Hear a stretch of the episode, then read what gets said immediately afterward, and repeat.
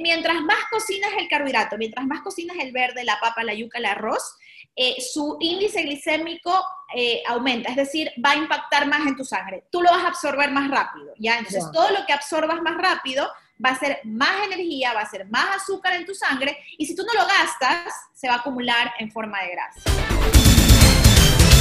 Bueno, con Jessica Orellana estamos acá en Radio Fuego 106.5 hablando del uso y del abuso. eso no va a ser el tema, mi querida Jessica.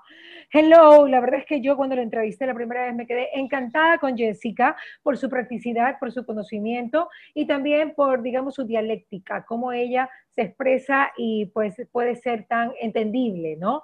Eso es importante, Jessica. Piensa en algún momento en ser profesora. Me estoy cortando la cabeza y Freddy me va a retar. Ya soy profesora, ya soy profesora de todos mis pacientes. Ay, sí, pues ustedes no paran de hablar, ¿no?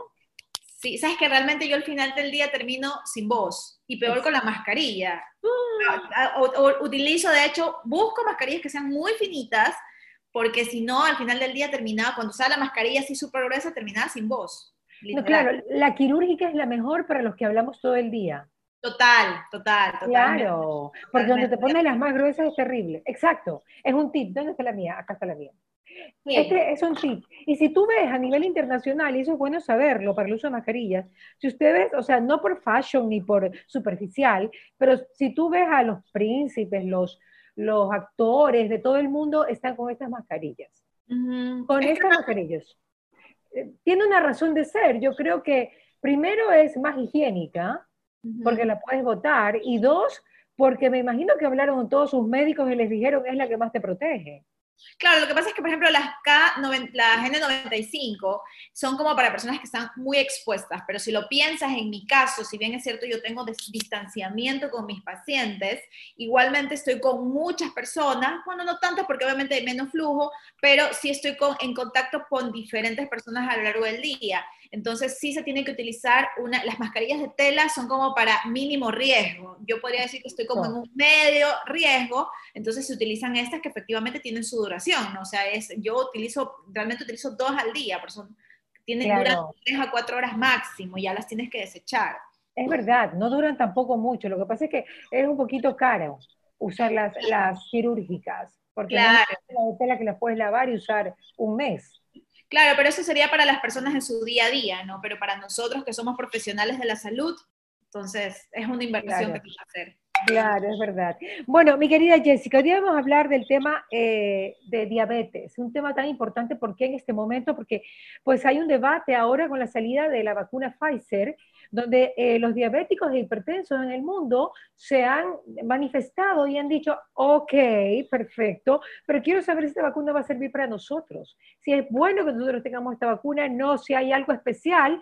Y también escuché que se ha sacado también otro tipo de, remedio, de, medicina, que pues eh, un poquito los, los, los, aparta ah, y que son exclusivamente para poner la vacuna de Pfizer más este remedio. ¿A qué voy con todo el tema? Y es que no hay duda que los diabéticos son un caso aparte. ¿Qué pueden comer, qué no pueden comer, cómo deben tratarse más aún en este tiempo? Bienvenida. Claro, de hecho, sabes que hay bastante evidencia científica eh, que dice que hay mayor riesgo, que hay mayor eh, grado de mortalidad o de complicaciones severas en los pacientes en los cuales en el ingreso hospitalario se manifestaban niveles de glucosa más altos y ya está evidenciado. O sea, se glucosa más alta, para entenderlo, glucosa más alta, azúcar más alta. En azúcar en la sangre, lo que conocemos como el azúcar en la sangre. O sea, se ha visto que cuando una persona ha ingresado, pues por, con diagnóstico de COVID, y tú te hacen tu examen de sangre eh, nada más al ingreso, las personas que tenían los niveles de azúcar más altas en la sangre tenían peor pronóstico, o sea,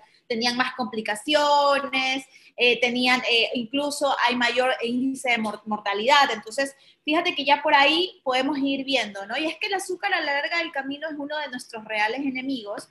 Perdóname, perdóname, déjame interrumpirte. El azúcar en la sangre no siempre tiene que ser de diabéticos. Te puedes haber pegado un postre, pero terrible, o todo lo, todo, digamos que todos los almidones que has podido el día anterior y ya tienes azúcar en la sangre, ¿cierto? Correcto, o sea, el, el, azúcar, que es la glucosa en el examen de sangre, o cuando nos hacemos el glucotest, que es la pinchadita o la tirita esta, no es más que la foto de ese momento. Por ejemplo, hay diabéticos ya diagnosticados que ya se la saben todas, saben que mañana le van a hacer un examen de sangre y mira el día anterior, pero casi que ni comen. Y le salen unas cosas, claro. Claro, y le salen unos azúcares buenísimos, ¿no? Pero, por ejemplo, si yo en este momento, como acabas de comentar, me como una torta mojada de chocolate, probablemente me hago un examen y me va a salir mi nivel de glucosa muy alto, pese a que soy una persona completamente saludable, pese a que hago actividad física, como bien la mayor parte del, tiempo, pero me va a salir mi nivel de glucosa alto, de azúcar. Ok, ok, eso es una realidad. Ahora, ¿qué pueden comer y qué no para que la vida no se les amargue tanto? Porque eh, ayer hubo una encuesta en Twitter que me encantó. Aparte del sexo, ¿qué te da placer? ¿Qué te da un gran placer? Y yo pensé, sinceramente, en la comida. La comida. Es que es uno de los placeres, ¿no? Y creo que desde ahí empieza...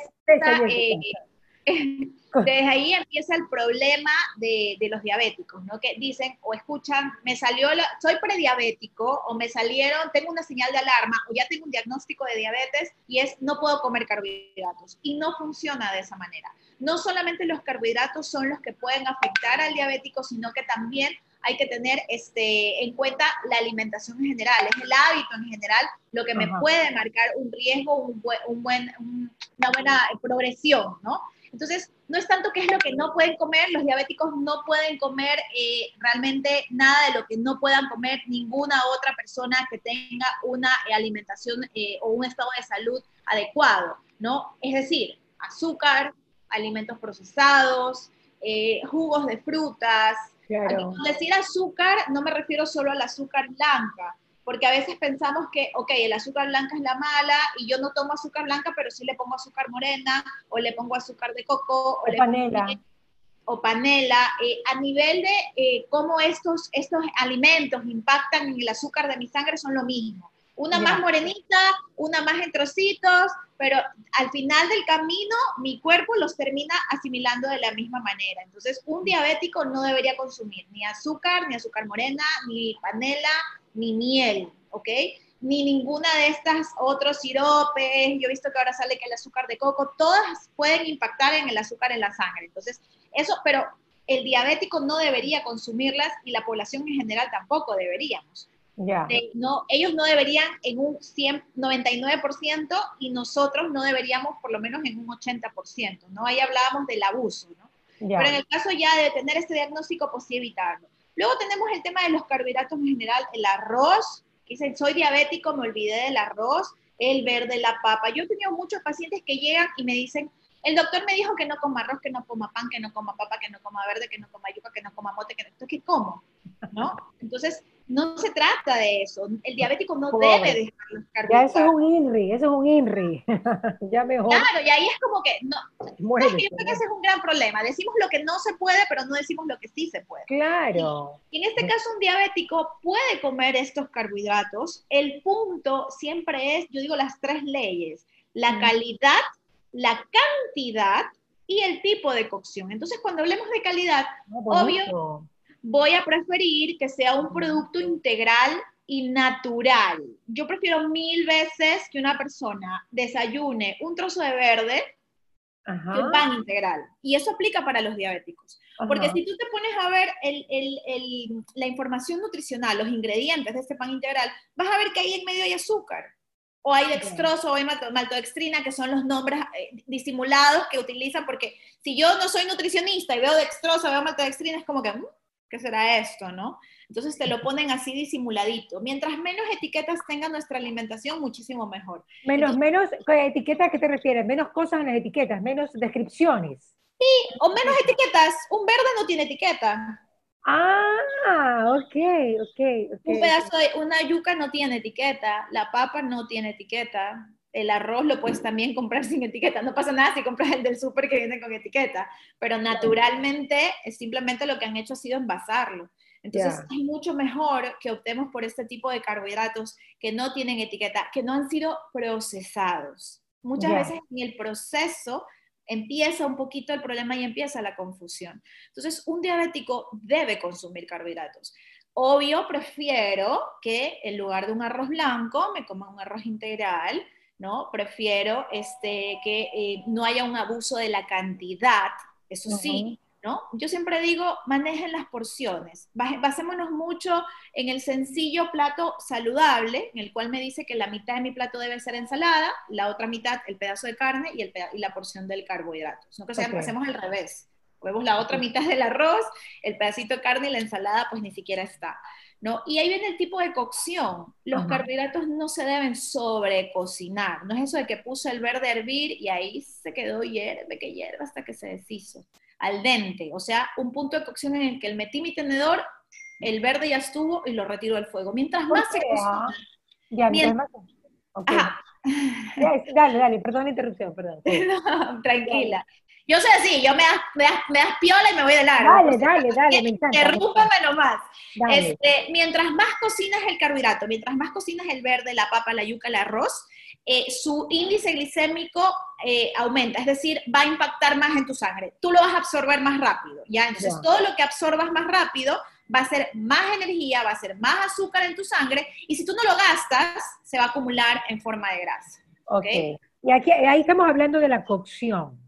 Así es, de la cocción. La calidad, que entre menos etiqueta tenga, mejor. Así es. Ok, vamos a la cantidad, la que más nos cuesta. Exactamente, ¿no? Como te decía, eh, yo creo que una, eso va a ser súper personalizado, ¿no? Es, como que, obviamente, por ejemplo, yo no voy a necesitar lo mismo que una persona de metro ochenta, pero una muy buena guía es guiarse con la manito, porque la naturaleza es así de sabia, es como un puñado. Un puñado es tu porción de carbohidrato. Esa es la forma de hacerlo como la forma más este, generalizada posible, pero ya es una buena guía. Cualquier cambio que hagamos en nuestra alimentación ya va a ser en beneficio, ¿no? Y si no tienes para ir a, un profesional nutricionista, pues no pasa nada, guíate con el puñito. Con eso ya vas a hacer eh, una gran variación. Entonces, quiero arrocito, un puñadito. Quiero lentejas, un puñadito. Y no mezclar, por si acaso. No es que me voy a poner un puñado de arroz y un puñado de lentejas. Pero escúchame un ratito, ¿no es que para los vegetarianos cuando mezclen arroz con lentejas ya tienen todos los aminoácidos y ya no necesitan comer proteína? Eso lo he escuchado. Sí, es verdad, es cierto, pero en dentro en este caso estamos hablando del diabético, dentro del puñadito tú me ah, puedes unos moros. Me cambié, de tema ya, pero bueno, ok. No, pero está bien la pregunta. Dentro de este puñadito tú puedes ponerme un moro y efectivamente tienes una proteína completa de excelente calidad. Pero el problema es que si a ese moro le pones queso, porque cuando tú le pones queso a la lenteja, hay un problema que no, que no se, no se, no se, no se utiliza. Absorbe el hierro por el calcio. Eso, eso, Sí, ajá, porque la, la, el queso quela, o sea, el, queso, el calcio, perdón, el queso, el calcio, el calcio y el hierro chocan, entonces no, no, no dejan que se absorba eh, correctamente el hierro y siempre se recomienda que estén un poco distanciados, ¿no? ¿Y esto pasa también con las, con las proteínas? ¿El calcio también choca con, el, con las carnes? No. No, pasa con, el hierro de origen vegetal, el hierro que denominamos noemo, porque nosotros tenemos dos tipos de hierro, el vegetal y el animal. Pero el hierro noemo, que es el vegetal, ya que no como que nuestro cuerpo no lo asimila tanto, tú puedes potenciar su absorción con la vitamina C. O sea, añado un poquito de limón, o acompaño de ensalada, que ya de por sí los vegetales frescos siempre van a tener vitamina C y ya tienes ahí equilibrado el mundo, ¿no? De hecho, conversando lo que comentabas del tema de la mezcla de la, de los, de la lenteja con el arroz, hay bastante evidencia científica que dice que una gran ayuda para los diabéticos es también empezar a introducir más proteínas de origen vegetal. O sea, lentejas, frijoles, garbanzos, soya, quinoa, porque se ha visto que igualmente algo que empeora los niveles de azúcar en la sangre es cuando nuestro organismo está en un pH muy ácido, ¿ya? Nuestro, nuestro pH puede estar ácido o básico alcalino. Las carnes de origen animal acidifican nuestro cuerpo si no, están, si no estoy teniendo una alimentación saludable. Entonces, sí se recomienda en el paciente diabético tener un perfecto equilibrio entre las proteínas de origen animal y las proteínas de origen vegetal. Así que es mucho más estratégico, por ejemplo, que un diabético se acostumbre que su fuente de carbohidratos sea lentejas, frijoles, garbanzos, quinoa, quinoa este, alberjitas también. Claro. Claro, porque donde vamos a, los gramos, de cantidad de, gramos que uno tiene que consumir, eso es muy, pero muy eh, confuso. Por ejemplo, son 100 gramos de proteína en cada comida. Nos vamos a, nos vamos a complicar la vida, Jessica. Sí, mira, eh, nadie va a vivir toda su vida con la balanza bajo el brazo. O sea, yo no, exceptuando algunos jugadores de fútbol, yo no conozco a nadie pero ellos porque es su profesión, ¿no? Entonces, tú no vas a vivir pesando. Lo más importante de cualquier cambio en tu alimentación es la adherencia, es decir, que sea algo que tú puedas hacer el resto de tu vida, ¿no? Entonces, nadie va a andar con la balanza, eso te dura una semana como mucho y ya un mes puesto si eres muy disciplinado. Por eso las mejores medidas son las medidas caseras o las medidas de las manitos, ¿no? La proteína se recomienda que sea de la palma de la mano con el grosor de la palma de la mano, ¿ya? Pero supongamos que yo estoy haciendo ejercicio.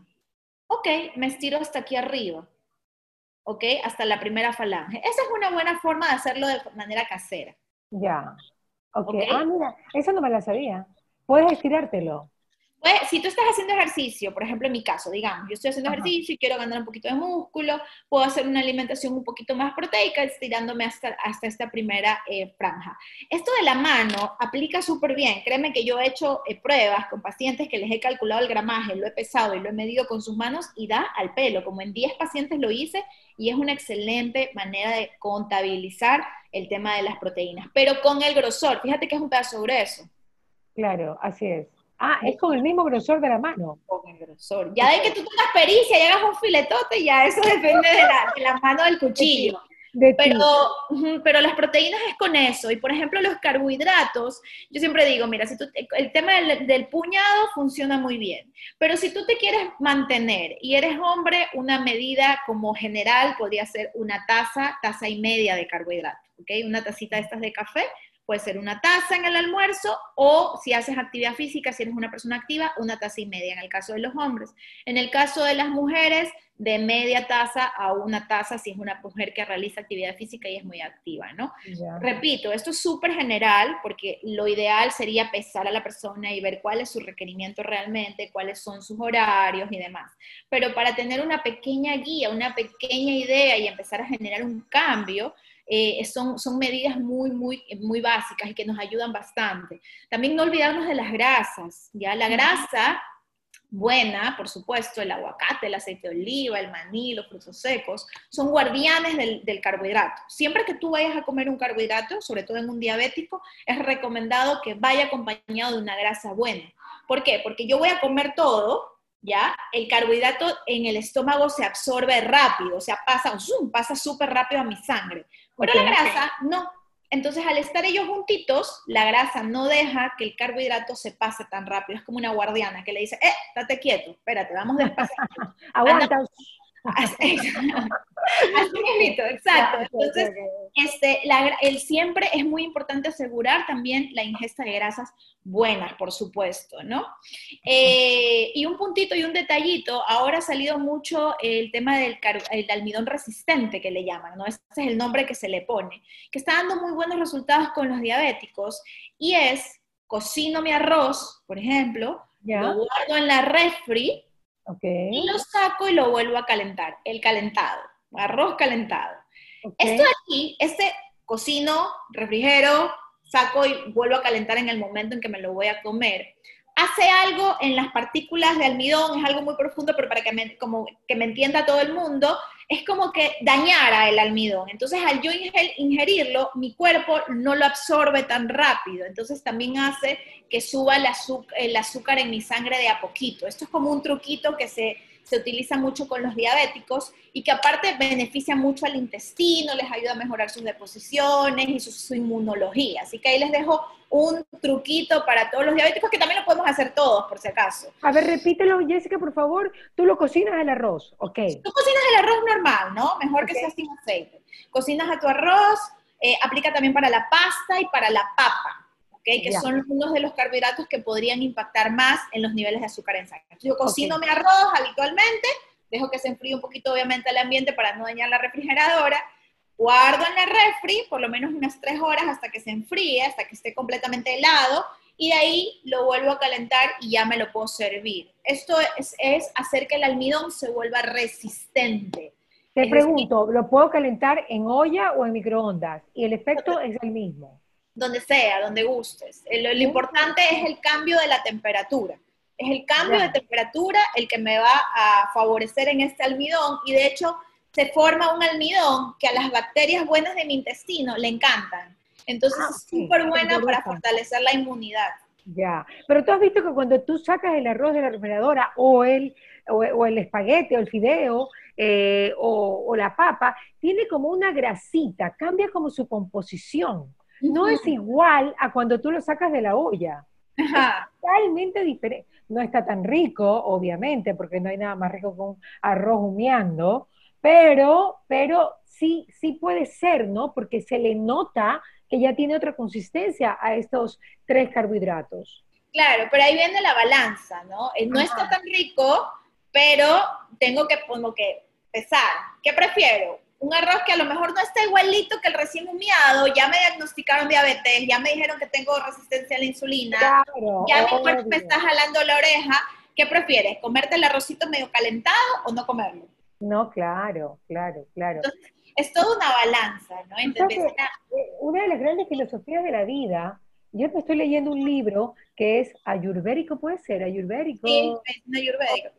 Eh, bueno, eso de ahí, y también tiene que ver con los temas judíos de hace 5.000 años, ¿no? Y me llama la atención que una parte, la chica que lo escribe dice que para que el ser humano viva mucho tiempo tiene que alejarse de la comida que más te gusta, como un concepto filosofal. Y yo me puse a pensar, Dios mío, ¿hasta qué punto uno tiene que tener equilibrio en la alimentación y, digamos que fortaleza? Porque la comida definitivamente te puede llevar mal dirigida a la muerte. Seamos sinceras, eso es una realidad. Totalmente, totalmente. La, la mala alimentación es la base de todas las enfermedades. Tú puedes tener un antecedente ¿no? tu familia puede haber diabéticos, puede haber hipertensos, puede haber cáncer. Pero si tú tienes una buena alimentación, tienes muchas menos posibilidades de debutar con cualquiera de estas enfermedades. Porque al final del camino somos lo que comemos, pero no es como la frase, uy, sí, somos lo que comemos. O sea, analicémoslo. Cada vitamina, cada mineral, cada macronutriente, proteína, carbohidrato, grasa que yo ingiero, es la que se encarga de nutrir cada parte de mi cuerpo, o sea, hasta la última, el último pedacito de mi pelito tiene aminoácidos, tiene vitaminas, todo, el funcionamiento de todo mi organismo depende de lo que como. Entonces, es como un carro. Si tú a tu carro le pones gasolina de mala calidad, si no le cambias el aceite, este, si no tienes los cuidados que debes con tu carro, tú sabes que ese carro te va a durar dos años y en dos años ya está tirando la pata.